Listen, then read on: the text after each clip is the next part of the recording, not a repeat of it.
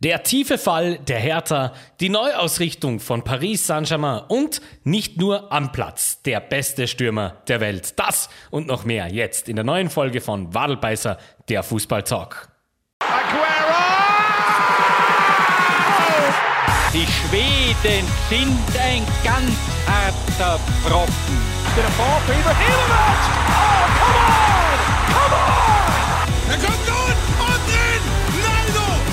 ist Fußball! Here's Hulk! Dini! Das ist die nächste Debatte, Frog. Auch in politisch sehr herausfordernden Zeiten ist der Wadelbeißer nach wie vor für euch da und trifft sich gut, dass auch am Wochenende wieder ganz, ganz viel Fußball gespielt wurde, zu sehen war und auch schon unter der Woche, äh, letzte Woche relativ viel auf dem grünen Rasen passiert ist. Und was genau, das schauen wir uns jetzt in unserem kleinen Roundup, wie immer, ein bisschen genauer an. Wir starten in unserem Nachbarland Deutschland. Dort wurde in der Bundesliga der 26. Spieltag von möglichen 34 absolviert. Die Freitagspartie Augsburg gegen Mainz fiel Corona zum Opfer. Bei den Mainzer gibt es einen großen Cluster, also hat man auch dieses Spiel genauso wie das Dortmund-Spiel von letzter Woche verschoben. Das Dortmund-Spiel wird dann unter der Woche, genauer gesagt am 16. März Mittwoch um 18.30 Uhr nachgetragen. Was das Augsburg-Spiel betrifft, warten wir noch auf die neue Ansetzung. Am Samstag hatte das dann zur Folge gemeinsam mit eben den europäischen Verpflichtungen oder eben nicht mehr Verpflichtungen der deutschen Bundesliga-Clubs, dass wir in der Bundesliga-Konferenz vom Samstag genau drei Spiele hatten. Also ganz eine seltsame Konstellation. Drei Spiele am Samstag in der Konferenz, ein Topspiel und vier Spiele am Sonntag. Die drei Spiele in der Konferenz waren die folgenden. Die TSG aus Hoffenheim empfing den FC Bayern aus München, den Tabellenführer und die, es blieb ein Punkt äh, in Sinsheim. 1 zu 1 geht's aus, ein Spiel, ähm, das ich mir sehr gut vorstellen kann, äh, wenn man es zehnmal spielt, neunmal die Bayern gewinnen würden. Dementsprechend fühlt sich natürlich aus Bayerns Sicht vielleicht nicht ganz so toll an, dass man äh, da Punkte gelassen hat, weil man sich eben auch nur die Statistiken ansehen muss. Ich tue mir immer ein bisschen schwer, ähm, Abseitstore in die Statistik mit hineinzurechnen, aber zusätzlich dann noch ein Stangenschutz, äh, Stangenschutz, ja, Stangenschuss, ein Außennetztreffer und generell statistisch absolute Dominanz der Bayern, vor allem von Minute 20 bis Minute 80. Ähm, da muss man wirklich sagen, äh, waren die Bayern stellenweise ja, absolut überlegen. Allerdings ähm, verteidigt Hoffenheim dann gut. Aus dem Spiel ähm, ist bei den Bayern dann doch tatsächlich nicht so viel ähm, gegangen, was dann wirklich eindeutige Torchancen betrifft. Eben Abseits-Tore, gut und schön, aber da steht eben dann ein Spieler abseits und so. Ähm, das äh, nötige Spielglück war auf Seite von Hoffenheim und in den letzten zehn Minuten hatte dann auch Hoffenheim tatsächlich noch zwei, drei wirklich tolle Chancen. Also, wenn es ganz blöd geht, verliert man das Spiel sogar. Ähm, aus Bayern Sicht, die haben mir da schon so ein bisschen mit ein paar Leuten unterhalten, wo dann der Trainer war, naja, nicht verloren, passt schon. Und gegen Hoffenheim in der Form, in der sich die Sinsheimer im, im, im Moment befinden, darf man auch gerne mal Punkte abgeben. Das wäre durchaus richtig so, sorgt allerdings dafür, also dieses Resultat sorgt dafür, dass wir plötzlich wieder ein bisschen Spannung drinnen haben in der Liga. Auch wenn es noch nicht wirklich so ist, weil ja da noch einiges zum Nachholen ist und so weiter, aber im besten Fall sprechen wir davon, dass dann am Mittwoch der Unterschied zwischen dem ersten und zweiten gerade vier Punkte ausmachen Wobei dann eben noch ähm, der große Clash zwischen ersten und zweiten ähm, Anfang April aussteht. Also mit ein bisschen Glück, mit ein bisschen, ähm, ja, gescheiter Herangehensweise von Dortmund könnte es sogar sein, dass dieses äh, Titelrennen noch einmal ein bisschen aufgeht. Als neutraler Zuseher würde man sich das wünschen. Ähm, man hat es auch so versucht, auf Seite der Bayern wirklich auch in den Post-Match-Interviews ein bisschen so hinzustellen. Für den neutralen Zuschauer tolles Spiel. Und ähm, auch Julian Nagelsmann, der, der Trainer von, vom FC Bayern, hat es sehr betont. Es ist ihm lieber, man sieht als neutraler Zuseher solche Spiele wie Faden, Faden hin und her Schieberei, weil man sich nichts traut und äh, man spielt auf 1-0 und so. Und dafür steht der FC Bayern halt nicht. Und das stimmt schon, äh, viele kritisieren jetzt die offensive Grundordnung von Julian Nagelsmann. Irgendwie scheint es so wirklich ganz recht machen, kann man es ihnen nicht. Aber äh, um da jetzt ein bisschen entgegenzukommen, wenn du so spielst, wie Nagelsmann spielt, dann hilft es dir in deiner Argumentation, wenn die Ergebnisse stimmen. Es hilft dir zumindest einmal sicher nicht in deiner Argumentation, wenn du in jedem dieser Spiele ein Tor kriegst. Ja? Und äh, zu Null spielen, das ist offensichtlich bei den Bayern im Moment ein bisschen schwer. Ganz wurscht, wer da im Tor steht und auch ziemlich egal, wer die Innenverteidigung ausmacht. Da gibt's Probleme. Und ähm, dementsprechend ist es natürlich schon so, dass geredet wird, dass äh, das immer weit weiter wird. Wir wissen, der FC Bayern ist ähm, im Moment so ein bisschen äh, ein Konglomerat benannt, wo viel hinter den verschlossenen Türen passiert. Vertragsverlängerung Lewandowski-Müller ist ein großes Thema, Vertragsverlängerung Serge Gnabry ist ein großes Thema, Neuausrichtung im Sommer ist das nächste große Thema. Was macht man nach dem Abgang von Niklas Süle? Wie geht's da jetzt weiter? Wie schaut wirklich die langfristige Planung ähm, der Münchner aus? Und solche Ergebnisse, wenn sie dann doch oft vorkommen, und die Bayern bieten recht viel an in dieser Saison, dann wird es natürlich nicht ruhiger. Trotzdem bin ich der Meinung, ähm, Nagelsmann steht da sowieso nicht zur Debatte. Und ähm, wie gesagt, solange du trotzdem noch irgendwo Erster bist und nicht akut, äh, ich glaube auch nicht, dass da jetzt bei den Bayern irgendeine Panik einsetzt. Äh, ich glaube nicht, dass sich bei einem der Verantwortlichen oder bei einem der Spieler der Pulsschlag schlagartig ähm, erhöht, ja, aufgrund, de, aufgrund der ähm, Ausgangssituation jetzt. Ähm, allerdings merkt man es ein bisschen auch in den Analysen dann, Nagelsmann vor allem, ähm, der dann anfängt, den Rasen zu kritisieren. Ähm, das ist, also das kann man machen, ja. Das macht auch Jürgen Klopp immer wieder mal. Ich finde es auch beim Jürgen Klopp nicht gar so gut.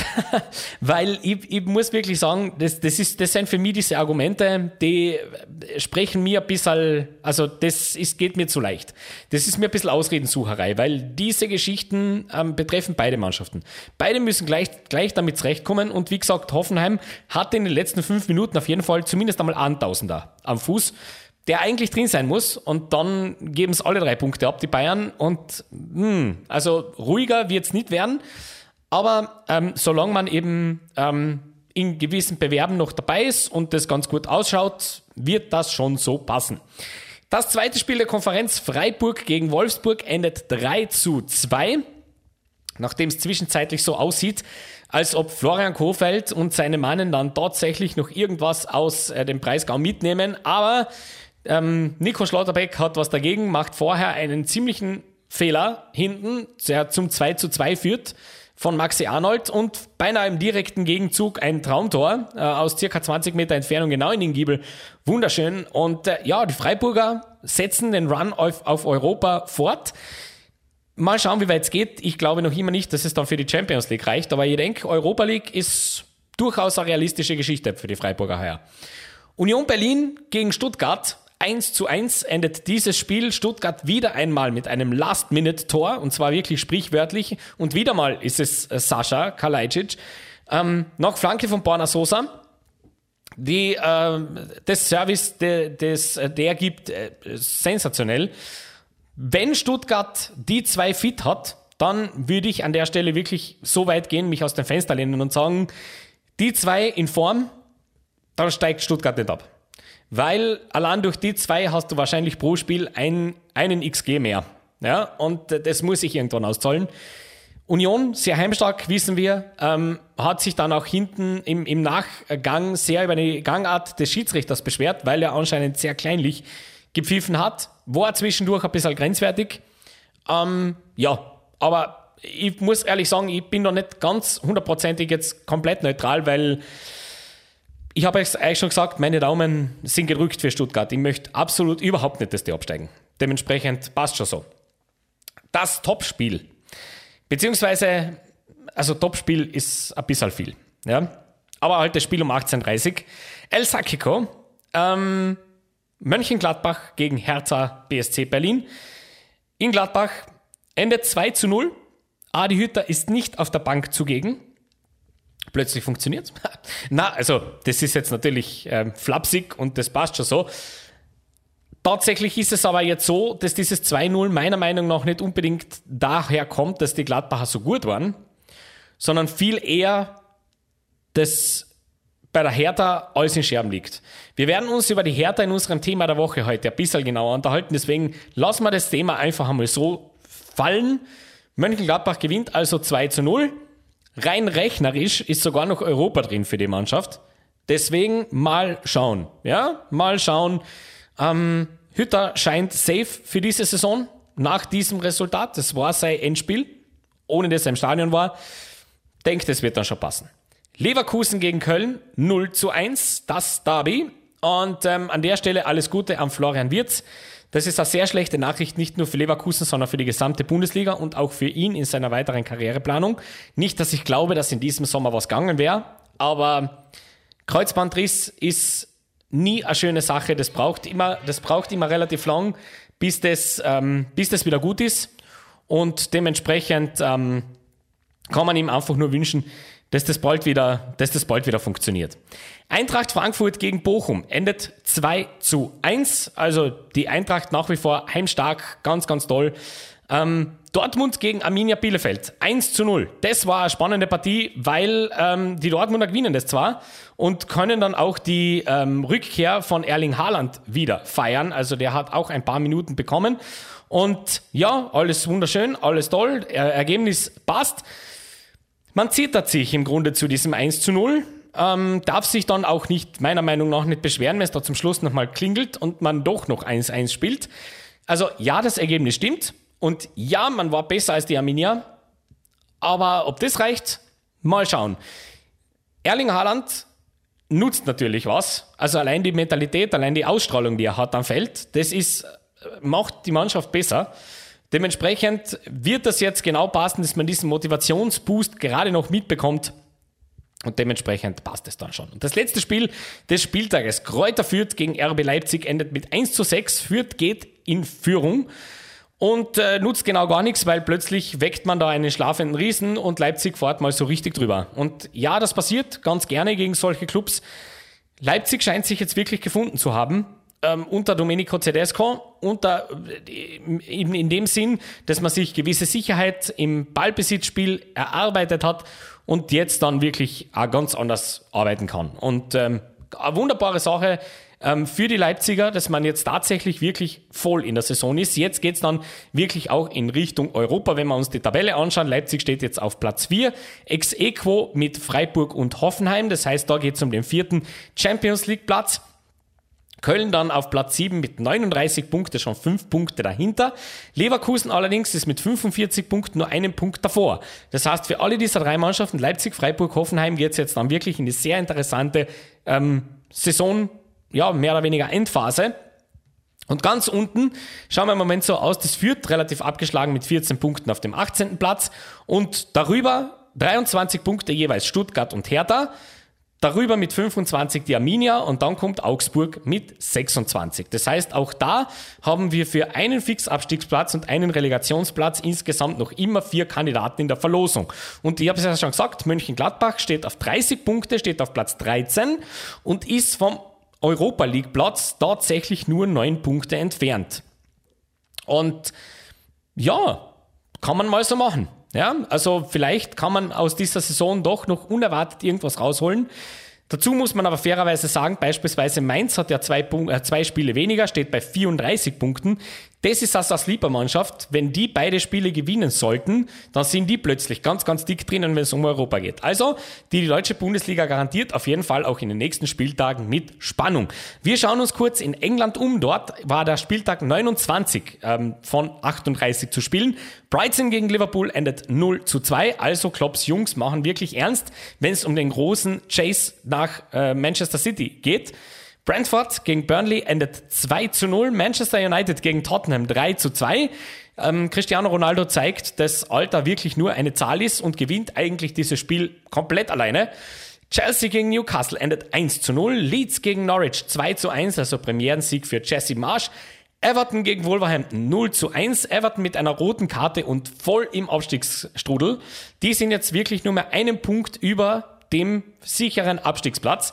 Da gehen jetzt die Alarmlampen aber knallrot an, genauso wie es der Nachbar rüber scheint. West Ham gegen Aston Villa 2 zu 1. Southampton gegen Watford 1 zu 2, woher jetzt plötzlich Watford kommt. Sensationell meiner Meinung nach. Also habe ich überhaupt nicht am Zettel gehabt.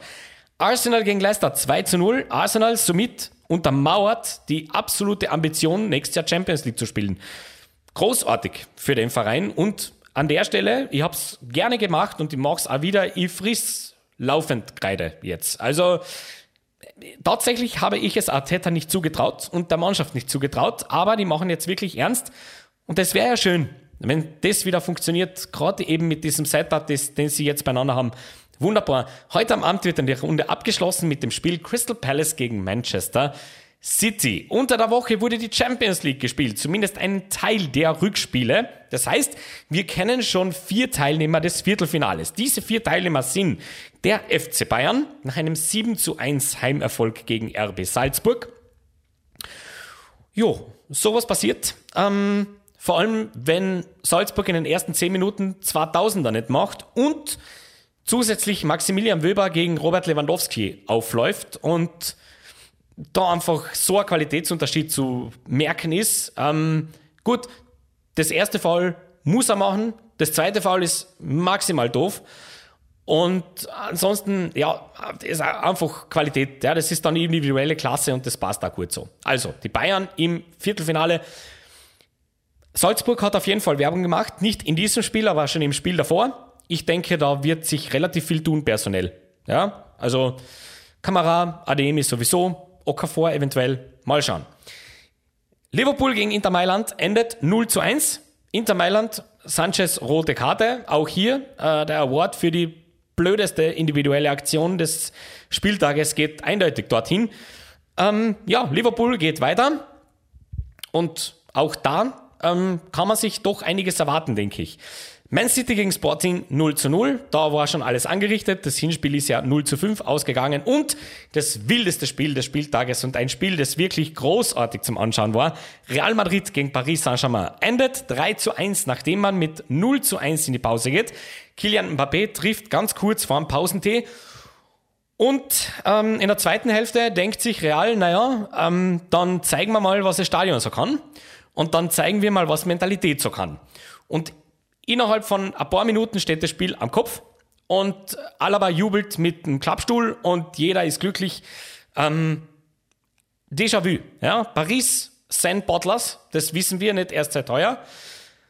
Gerade in diesen großen Spielen, wenn es dann ums Zusammenstehen geht und um die Mentalität geht, Real Madrid ist im Moment das Mentalitätsmonster Europas. Das zeigen sie in der Liga immer wieder. Karim Benzema an der Stelle. Ähm, Endlich tritt er aus dem Schatten, auch in der kollektiven Wahrnehmung. Viel zu lang hat es gedauert. Luka Modric, auch da wieder ähm, ein Spieler, der offensichtlich keine Altersgrenze kennt. Und das ist halt ein großer Unterschied. Wenn du PSG anschaust, an welchen Spielern du dich hochziehst, wenn du in einer mental schwierigen Lage bist, also Neymar, Mbappé, Messi, Fragezeichen. Und auf der anderen Seite hast du Karim Benzema, Luka Modric und David Alaba dann ist das für mich wirklich uh, so ein dermaßen Qualitätsunterschied im Moment. Jetzt nicht unbedingt fußballerisch, aber von der Einstellung her. Mm, das, das irgendwie logisch ist, ja, dass sowas dann so ausgeht. Die restlichen vier Spiele werden erst am Mittwoch bzw. Dienstag und Mittwoch gespielt. Dort kennen wir dann auch die restlichen vier Teilnehmer. Europa League. Auch da wurde bereits ein bisschen was gespielt. Erste Runde allerdings erst ähm, da vor allem herauszuheben, Real Betis gegen Eintracht Frankfurt 1 zu 2, also die Frankfurter auswärts mit einem Erfolg. Ganz, ganz großartig. Und Barcelona gegen Galatasaray nur 0 zu 0. Das wird ein spannendes Rückspiel. Da bin ich sehr, sehr gespannt. Die Rangers bestätigen, das mit Dortmund war kein Flug. 3 zu 0 geht's aus gegen Roter Stern Belgrad. Und Atalanta gegen Leverkusen 3 zu 2. Ich glaube, für die Leverkusener wird das relativ schwer werden. Vor allem jetzt, wenn Florian Wirtz ausfällt, die nächsten sechs Monate. Dann äh, ganz, ganz zum Schluss noch die Conference League, weil es dort auch einen österreichischen Vertreter gibt. Der hat aber schön auf die äh, ja, Nuss gekriegt. Slavia Prag gegen den Linzer ASK, gegen den LASK 4 zu 1 geht das Ganze aus. Generell ein wildes Turnier, auch mit wilden Ergebnissen. Partisan Belgrad gegen Feyenoord Rotterdam 2 zu 5. Vitesse gegen Roma 0 zu 1, trotz einem Mann weniger. Und wahrscheinlich das wildeste Ergebnis, ein 4 zu 4 zwischen PSW Eindhoven und dem FC aus Kopenhagen. Und damit gehen wir jetzt aber schnurstracks weiter zu den Schlagzeilen der Woche. Die Schlagzeilen der Woche. Ich sage ja Eier, wir brauchen Eier. Und wir beginnen den Roundup der Schlagzeilen genau dort, wo wir unsere Ergebnisse beendet haben, nämlich im internationalen Fußball, genauer gesagt in der Champions League. Ich habe ja schon vom ähm, Achtelfinal-Kracher PSG gegen Real oder in dem Fall Real gegen PSG gesprochen. Also die Pariser haben es wieder mal nicht geschafft, trotz ihres exorbitanten Kaders und ihrer ähm, scheinbar endlosen Finanzkraft weiterzukommen als in die Runde der letzten 16 in der Champions League. Ähm, ja, das kann man jetzt als Traditionalist so oder so finden. Ähm, ich sag's ganz ehrlich, ich hatte ein weites, ganz, ganz riesiges Grinsen am Gesicht, als das passiert ist. Und das muss ich gleich in Relation setzen. Ich bin nicht einmal Real-Fan. Also überhaupt nicht sogar. Ich mag den Verein eigentlich nicht so wirklich, aber in dem Clash muss ich echt sagen, also da waren meine Sympathien sehr eindeutig verteilt. Denn ähm, irgendwas in mir hat sich immer gegen die Idee gewehrt, dass man sich Titel kaufen kann sei es durch Transfers, sei es durch irgendwelche anderen ähm, Verpflichtungen oder irgendwelche anderen Geschichten oder ähm, ja, Umschichtungen im finanziellen Bereich, so wie es ja bei PSG und auch bei Man City und so weiter immer wieder einmal Thema ist. Jetzt also scheint aber tatsächlich bei Paris Saint-Germain wirklich der Haussegen einmal anständig schief zu hängen. Nicht nur, dass sich ähm, Leonardo, der Sportdirektor, und Nasser El Khalifi ähm, nach diesem Spiel so verhalten haben, wie man sich als ausscheidende Mannschaft einmal generell überhaupt nicht verhaltet. Nämlich, ähm, man stürmt die Schiedsrichterkabine, man ja, stößt Drohungen aus, man verhaltet sich grundsätzlich wie ein Neandertaler. Das ist generell schon einmal nicht so, nicht so toll. Ja? Also das, es gibt Ausscheiden mit Stil und Ausscheiden ohne Stil und so. Ähm, nicht nur das, sondern auch bei den Fans scheint jetzt irgendwo ein bisschen was passiert zu sein. Also, ähm, kurze Geschichte am Wochenende: Paris Saint-Germain gegen Bordeaux, erster gegen letzter. Das Spiel geht 3 zu 0, äh, wird 3 zu 0 gewonnen auf Seiten von Paris. Und gnadenlos über das gesamte Spiel werden vor allem Neymar und Messi ausgepfiffen von den Rängen, das sich die aber wirklich gewaschen hat, und zwar von den eigenen Fans. Ähm, die sind enttäuscht, die sind frustriert, die wollen vor allem Neymar möglichst nicht mehr sehen bei diesem Verein. Äh, ja, jetzt heute das erste Mal so, dass, dass er die erste Meldung kommen. Anscheinend hat Messi schon mal bei Barcelona nachgefragt, wie es denn ausschaut mit einer Rückholaktion und so weiter. Äh, ich habe mit sowas, also auf der anderen Seite, es gibt, es gibt zwei kleine Teile in mir. Ein Teil versteht das natürlich, weil den Fans wurden da Dinge versprochen, die man aber, wenn man ein bisschen Football-Knowledge hat und ein bisschen Football-Brain hat, ähm, eigentlich callen kann. Wann hat so eine Galactico-Geschichte einmal funktioniert? Also das geht eigentlich nicht. Und es hat sich genau das gezeigt, was man befürchtet hat, oder als neutraler Be Beobachter befürchtet hat, wenn man über Paris spricht, dass es zwar alles sehr, sehr große Namen sind, aber dass große Namen allein kein Team bilden. Äh, vor allem, wenn du dann auch in der Defensive immer wieder so deine Ausrichtungsprobleme hast. Und jetzt plötzlich melden sich also die Fans und, also ich habe schon gesagt, ein Teil von mir versteht das, ein Teil versteht es nämlich überhaupt nicht, denn äh, ja, solange der Erfolg da war, gell, war, hat man das gern gesehen. Und da war das ganz, ganz super. Und da hat man da auch, hat man da überhaupt nichts gehört. Und Warteschlangen vor den äh, Fanshops und der Hype war riesengroß und jetzt läuft es halt nicht und jetzt ist wieder alles schlecht, oder wie? Ähm, was ich den Fans allerdings wirklich gibt und den neutralen Beobachtern wirklich gibt, ist eine Sorge über die langfristige Ausrichtung. Denn ähm, Messi wird nicht jünger, ähm, so sehr man es auch gerne möchte, aber auch Messi hat irgendwann mal ein Ablaufdatum er ist noch immer super, überhaupt keine Frage. Ja, das ist, da, da, da möchte ich jetzt wirklich nicht, in dieses, in dieses Näpfchen werde ich jetzt in mich nicht reintreten.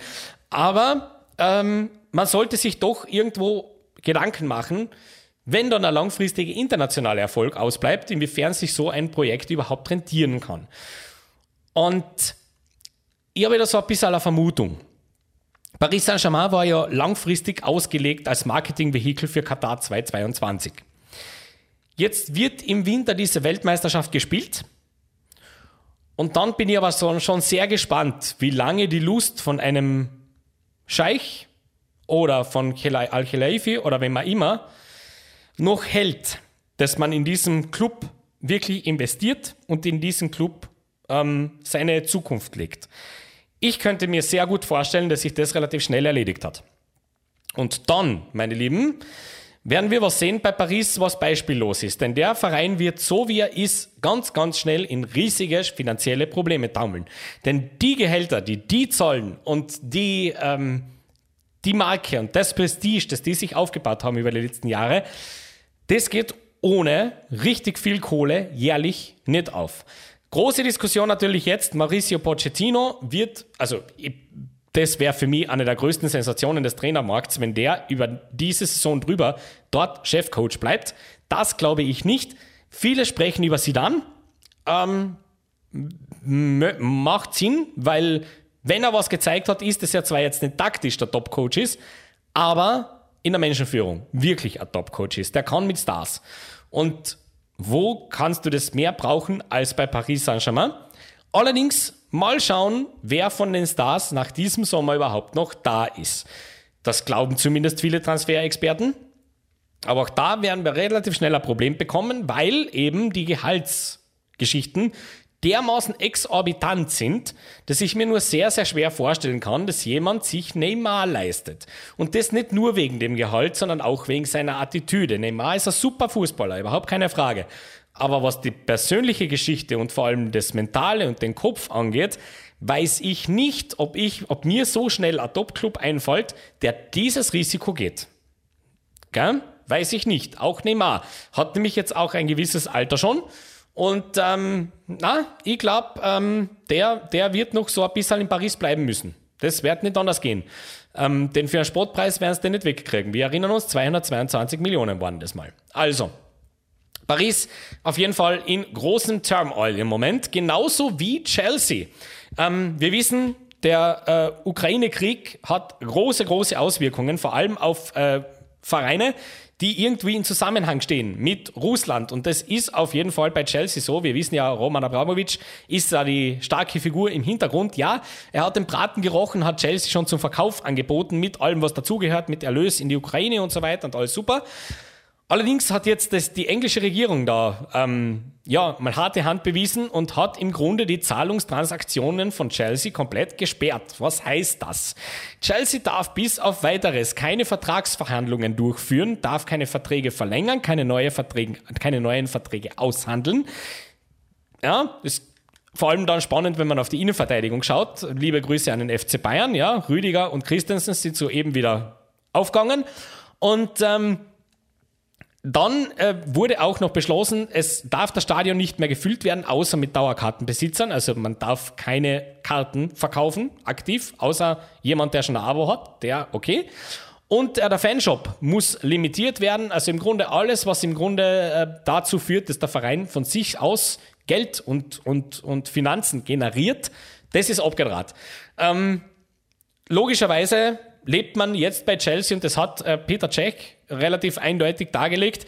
Von Tag zu Tag. Man muss sich das jetzt anschauen, welche Auswirkungen das hat. Man muss äh, irgendwie trotzdem den Spielbetrieb aufrechterhalten und das darf man nicht vergessen. Chelsea ist ja noch immer in der Champions League vertreten.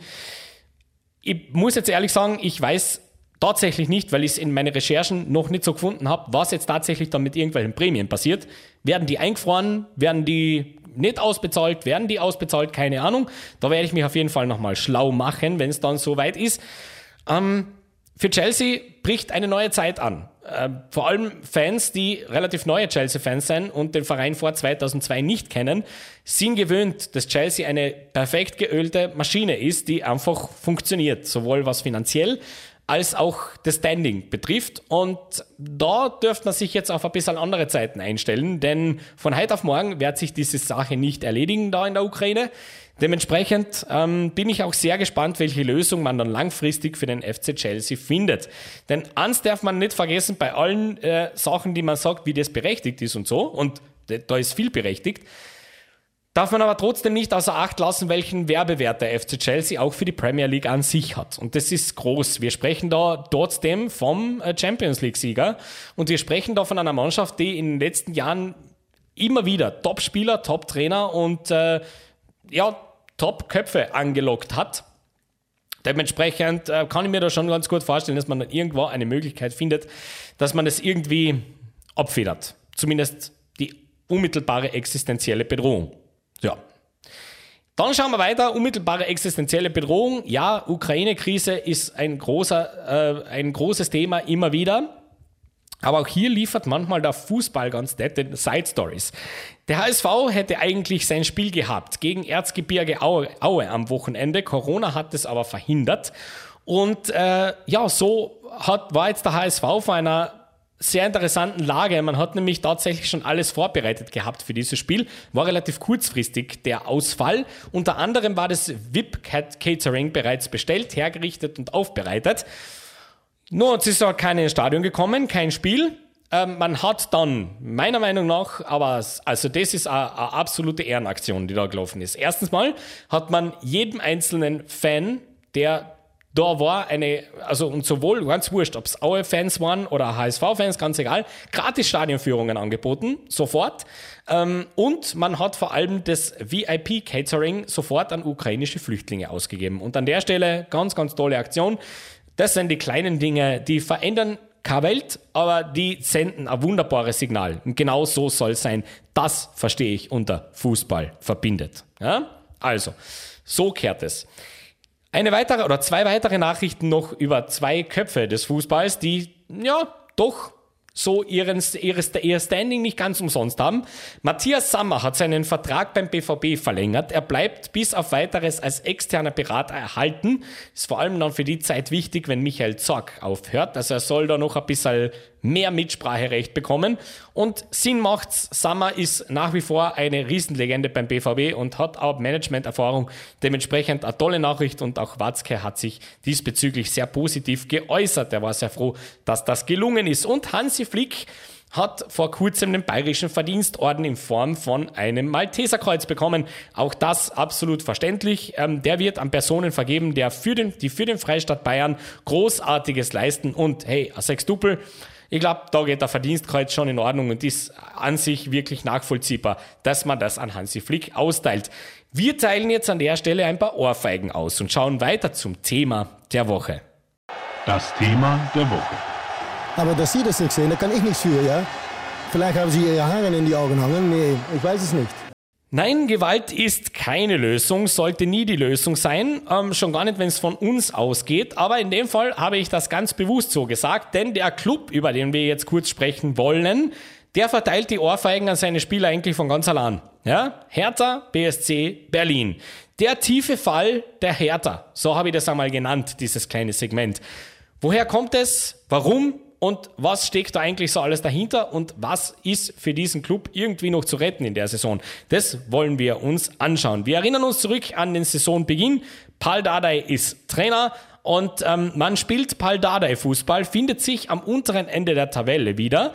Das passt so überhaupt nicht zur langfristigen Ausrichtung, vor allem die, die man ähm, seitens des Vorstandes und seitens des Geldgebers Lars, Wind, Lars Windhorst so vorgibt, denn man wollte ja irgendwann mal der Big City Club werden. Jetzt ist es halt so, dass Union Berlin, also der laute Nachbar, irgendwie den Platz an der Sonne einnimmt, zusehends. Die Hertha ist unattraktiv zum Anschauen. Die Hertha hat offensichtlich ein paar strukturelle Probleme, hat immer wieder Verletzungsthematik, immer wieder ist Unruhe im Verein. Zieht sich schon seit der Corona-Zeit drüber. Wir erinnern uns an äh, gewisse Videos aus der Kabine. Und so entschließt man sich dann irgendwann, naja, also langfristig, Dardai, hm, da kehren wir eigentlich ganz woanders hin und man holt Taifun Korkut als Trainer.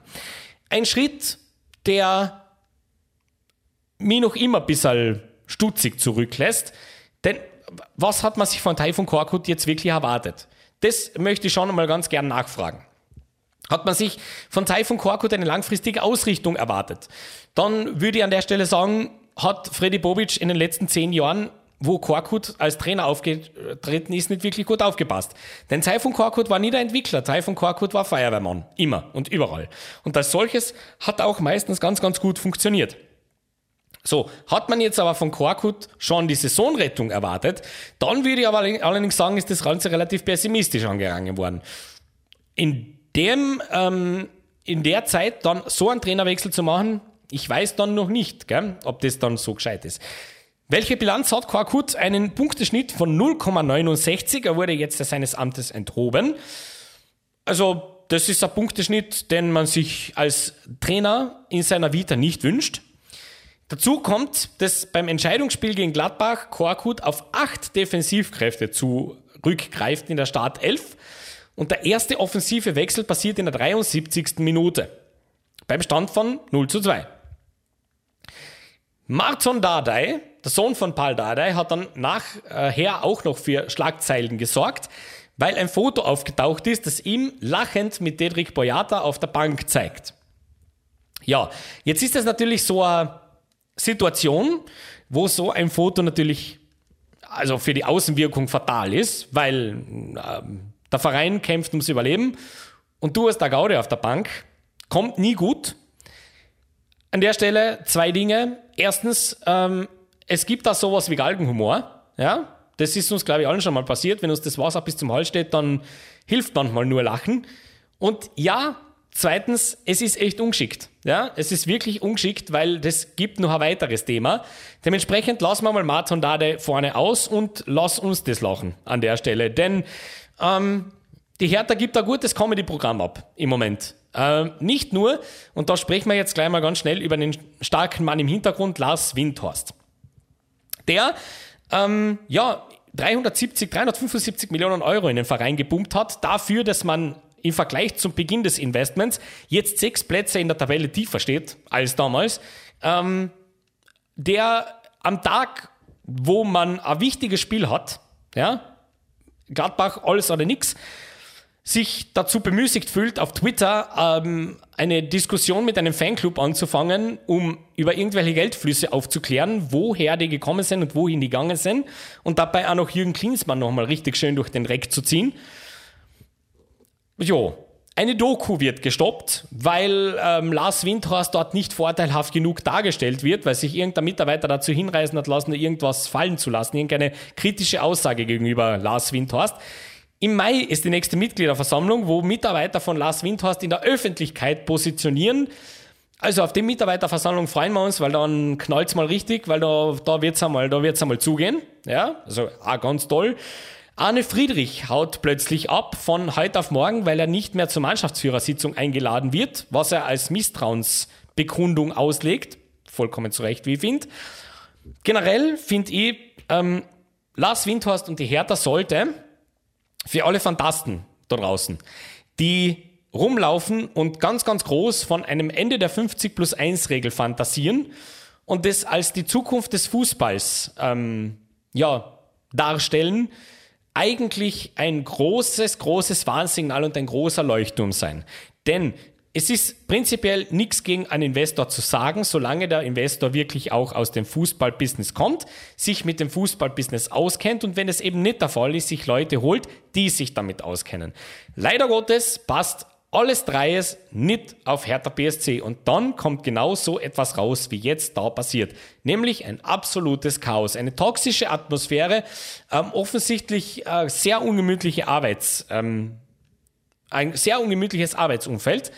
Und ähm, ja, Transferpolitik ist ein großes Thema. Michael Pretz war ja noch in erster Phase dafür verantwortlich, später dann auch Bobic. Wo wurden große Fehler gemacht? Prinzipiell einmal zuerst genau dort, wo Fehler gemacht werden, wenn Geld im Spiel sein. Nämlich, man holt Spieler, die die Liga nicht kennen, die oder ähm, vielleicht da einfach ein bisschen overrated daherkommen, zahlt ihnen viel zu viel Geld oder für sie erstens mal viel zu viel Geld, zweitens viel zu viel Gehalt und steht dann plötzlich da und denkt sich, hm, also, hm, also irgendwas hat da jetzt nicht ganz funktioniert. Beispielsweise Krzysztof Piantek, wunderbarer Stürmer an sich, 24 Millionen Euro wurde gezahlt für ihn. Dodi Luke Bacchio, 20 Millionen, beide davon nicht mehr im Verein. Toussaint wurde für 25, Euro, äh, 25 Millionen Euro geholt. Die muss man noch irgendwann beweisen, weil wo die sind, verstehe ich überhaupt nicht. Santiago Ascasiba, 10 Millionen Euro. Detto an der Stelle. Gleichzeitig wurde Mateusz Cunha nach Atletico Madrid verkauft. Argons gescheit, deinen gescheitesten Spieler, äh, deinen, deinen, deinen wirklich qualitativ besten Spieler abzugeben. Also, top Idee. Ähm, dazu hast du dann noch einen Davy Selke, der zwar immer wieder mal trifft, aber also Unkonstanz in Person und Isaac Belfodil, der bei der TSG Hoffenheim Stürmer Nummer 6 war. So. Und dann stellst du dich jetzt her und sagst, das ist ein Kader, mit dem wir die Top 6 challengen. Hm, mutig. Freddy Bobic kommt dann herein äh, in dieses ganze Geschichte, nachdem man Michael Pretz manchmal dann wirklich auch schon ein bisschen Forscher bittet, endlich mal dann vielleicht durchzugehen. Und ähm, ja, Freddy Bobic mit großen Erwartungen, mit großem Vorschusslorbeeren, weil die Arbeit, die er in Frankfurt ähm, erledigt hat, war also zumindest einmal auf einem guten Niveau. Ja, wie er es dann hinterlassen hat, das ist ein anderes Thema, aber die Arbeit, die er vor allem in den ersten zwei Jahren dort gemacht hat, war wirklich gut. Das passt schon. Und er stellt sich ein, auch wieder mit ein paar Marquee-Transfers, mit ein paar Marquee-Signings. Suat Zerda, Marco Richter, Molly Da, Eckelenkamp, Christensen, Dong Jun Lee. Und keiner dieser, dieser Spieler steht gegen Gladbach in der Startelf. In einem Spiel, wo es bei Taifun, wo es bei Taifun Korkut um die berufliche Zukunft bei diesem Verein geht, verzichtet er ganz bewusst auf alle diese Spieler, die sein Sportdirektor geholt hat. Hat es was mit der Qualität zu tun? Hat, hat es was mit der Ausrichtung zu tun? Das kann jeder selber beantworten. Ähm, ich glaube, wenn man sich die Spieler anschaut, wie die performt haben, nachdem sie auf das Spielfeld dann gekommen sind, teilweise, also in Form von Eckelenkamp und so, tue ich mir schwer, das auf die Qualität zu schieben, denn ähm, das, da waren schon ein paar ganz nette Aktionen dann auch dabei, aber halt alles viel zu spät. Fakt ist, Bobic steht jetzt selber feste unter Druck, denn ähm, Frankfurt hat ihm einen großen Boost gegeben und plötzlich steht er jetzt vor dem Scherbenhaufen einer sportlichen Idee. Der hat sich das sicher komplett anders vorgestellt, muss jetzt Krisenmanagement betreiben und macht es so halb souverän. Ähm, geht zum Sky-Interview und bei der ersten kritischen Frage blafft er Sebastian Hellmann an und bietet ihm seinen Job an. Also, gell? Ein bisschen souveräner muss man dann schon umgehen mit solchen Dingen, denn die Hertha steht im Abstiegskampf. Du stehst auf einem direkten Abstiegsplatz. Was erwartest du dir? Ja, da wird äh, kein Journalist mehr lieb sein. Ja, das wird hässlich werden. Das musst du wissen und mit dem musst du umgehen können. Und wie geht Bobic mit der Geschichte jetzt um? Entlässt den Trainer und holt Felix Magath zurück in die Bundesliga für neun Spiele. Quelix soll also jetzt den Club retten. Und also ich war im Auto, wie mich, die, wie mich diese Nachricht er, erreicht hat. Äh, und ich habe tatsächlich, also es ist nicht einmal übertrieben, ja, ich war alleine auf der Autobahn tatsächlich. Mein Autosystem hat mir diese Nachricht vorgelesen und ich habe schallend gelacht. Wirklich, weil ich zuerst echt an den Schmäh geklappt habe. Ich, also das war für mich so ein Ente. Ich habe gedacht, oh, come on. Also so, so verzweifelt kann doch wirklich kein Club sein. Stellt sich heraus, doch, die Hertha ist so verzweifelt. Ich gehe einen Schritt weiter die Hertha nimmt sich selber nicht mehr ernst. Ja, die Hertha weiß, Bobic weiß, die Hertha ist ein Meme. Und um dieses Meme zu bedienen, musst du Meme-Sachen machen. Felix Magath als Trainer zu installieren, das stinkt nach verdientem Abstieg. Das ist Shades of Christian Groß für mich. Denn Felix Magath war mal ein super Manager. War mal. Sein letzter Manager-Gig ist allerdings zehn Jahre her bisschen über zehn Jahre. Ähm, dazu muss man auch sagen, wenn man Magath in den letzten Jahren so mitbekommen hat, wie er im Doppelpass sitzt, wie er in gewissen Talkrunden auftritt, ähm, offensichtlich ist die Idee von Bobic, die Spieler so zu demoralisieren, dass sie sich irgendwo innerhalb an Leader suchen.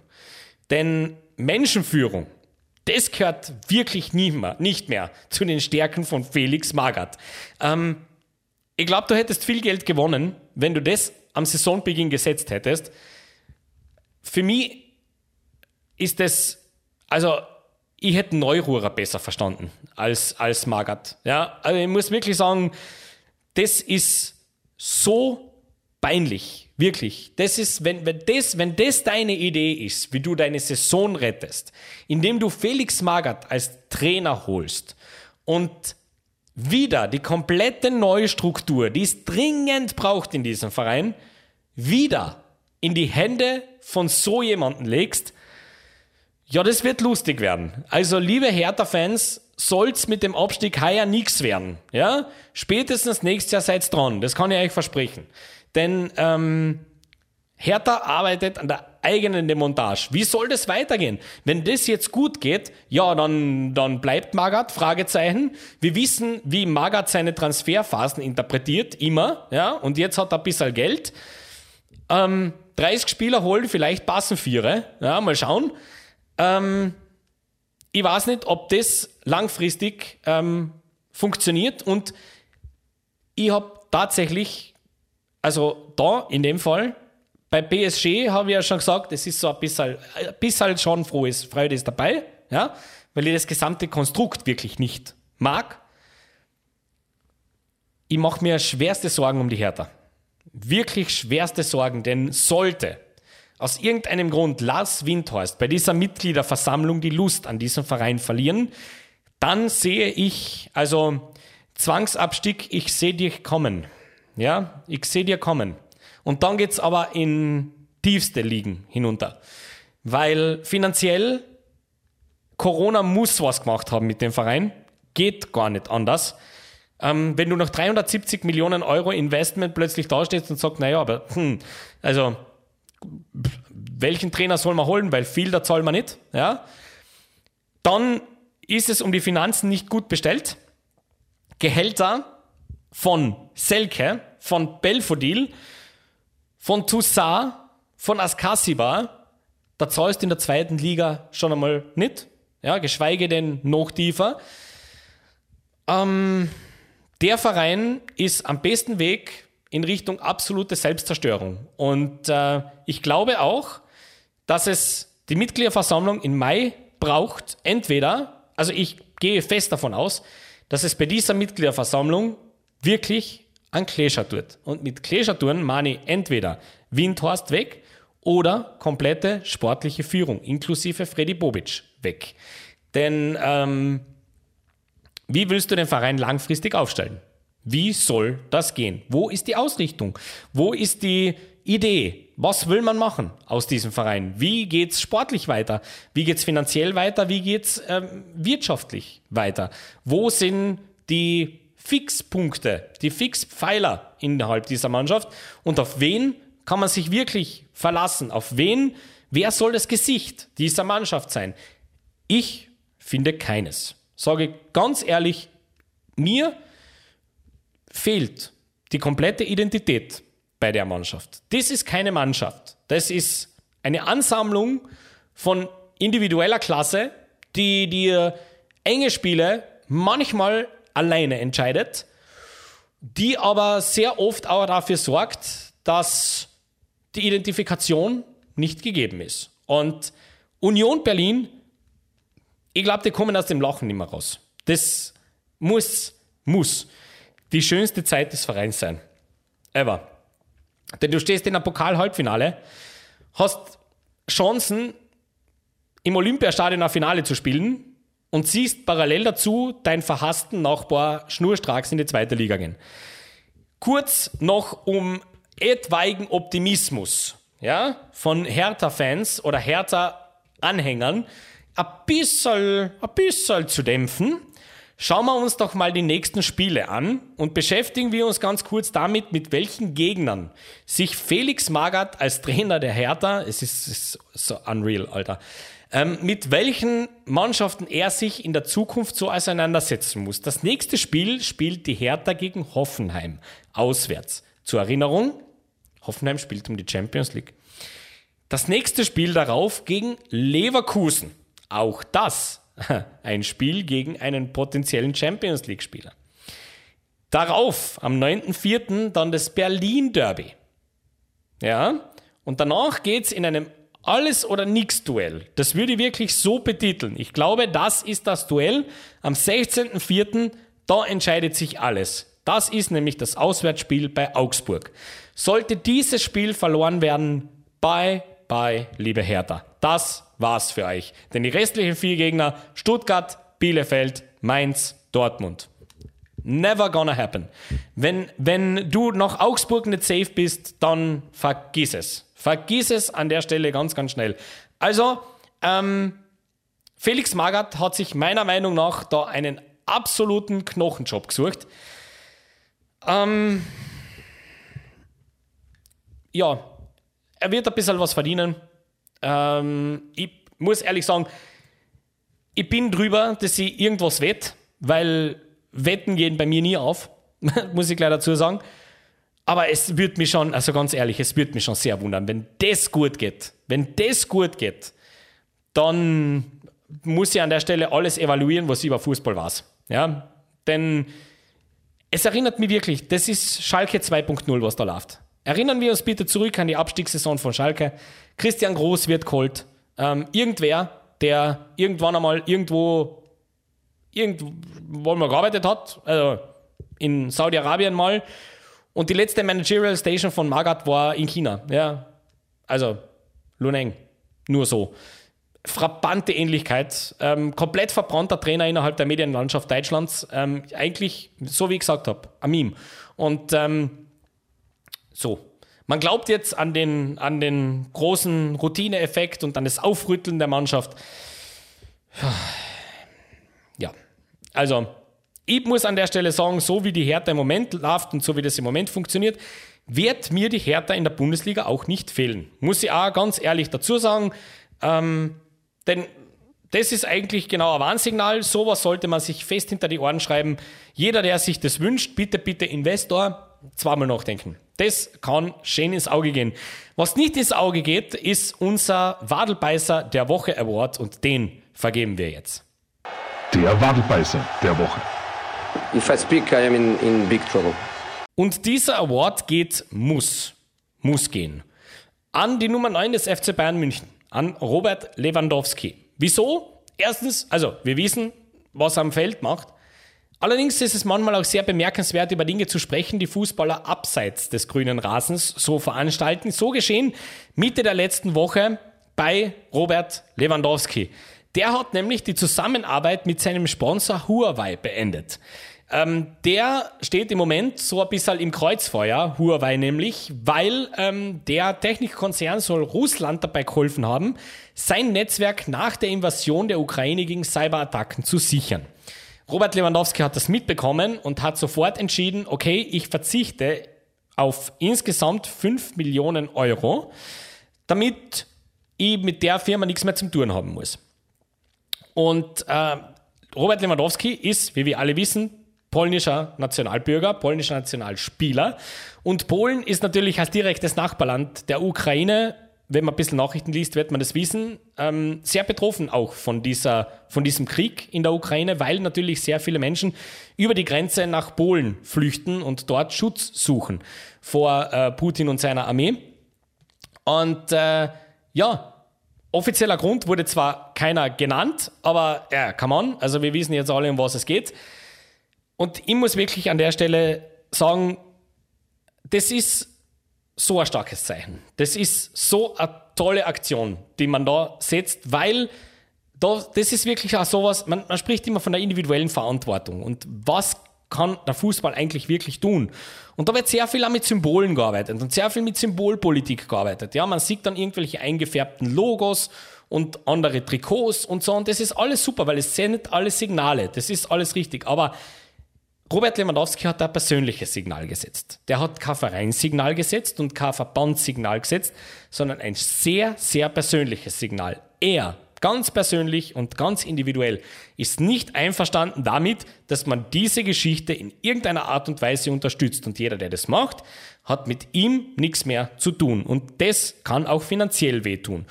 5 Millionen Euro sind 5 Millionen Euro. Ich weiß, der verdient sehr, sehr viel Geld und ich weiß nicht, also Gell? Man schmeißt dann mit Geldbeträgen äh, um sich, die natürlich für den Normalsterblichen irgendwie schwer nachvollziehbar sind. Trotzdem muss man wirklich sagen, ähm, ob es ihm jetzt langfristig wirklich ein Loch in die Kasse reißt oder nicht, es ist eine tolle Aktion. Ich finde es super, dass Robert Lewandowski sich da hinstellt und die Rolle als Botschafter, und die ist er. Er ist nun mal der Nationalstolz von Polen. Und er ist im Moment Weltfußballer.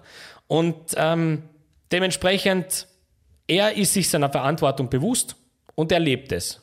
Ganz wurscht, ähm, wie er da persönlich aus der, aus der Sache dann aussteigt oder welche Repercussions das hat.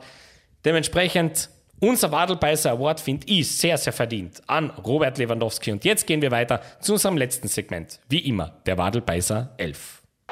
Die Wadelbeißer 11. Und ein paar Rohenkinder dabei. Und die kommt wieder, wie immer, aus der Bundesliga. Im Tor Schwebe vom 1. FC Köln. Die Viererverteidigung. David Raum, Nico Schlotterbeck, Matthias Ginter und Marius Wolf. Im Mittelfeld Jonas Hector und Josua Kimmich. Dreier offensives Mittelfeld. Christopher Nkunku, Vincenzo Grifo und Christoph Baumgartner. Und ganz, ganz vorne. Und ich finde echt verdient, weil es hätte auch da Lewandowski guten Platz gehabt. Aber wir haben uns dann tatsächlich für Markus Thuram entschieden, der nach der harschen Kritik, die er einstecken musste in der vergangenen Woche wegen eines, ja, nicht so wirklich konsequent durchgeführten Verteidigungsmanövers, um es mal vorsichtig zu sagen, sich wirklich gerappelt hat und da mal gezeigt hat, Laufstärke, Einsatz, Biss und vor allem wirkliche Torgefahr. Ganz ein tolles Spiel von Markus Thuram. In der Form ähm, kann sich Gladbach glücklich schätzen, so einen Spieler bei sich in den eigenen Reihen vereinen zu können. Und damit sind wir auch schon wieder am Ende unserer heutigen Wadelbeißer-Episode. Danke wie immer an dieser Stelle fürs Zuhören und dabei sein. Anregungen, Wünsche, Beschwerden oder Themenvorschläge gerne wie immer per Mail an gmail.com. Bis zur nächsten Ausgabe nächste Woche wünsche ich euch jetzt alles Gute, viel Spaß beim Fußballschauen. Bleibt uns gesund und Baba. Viert euch!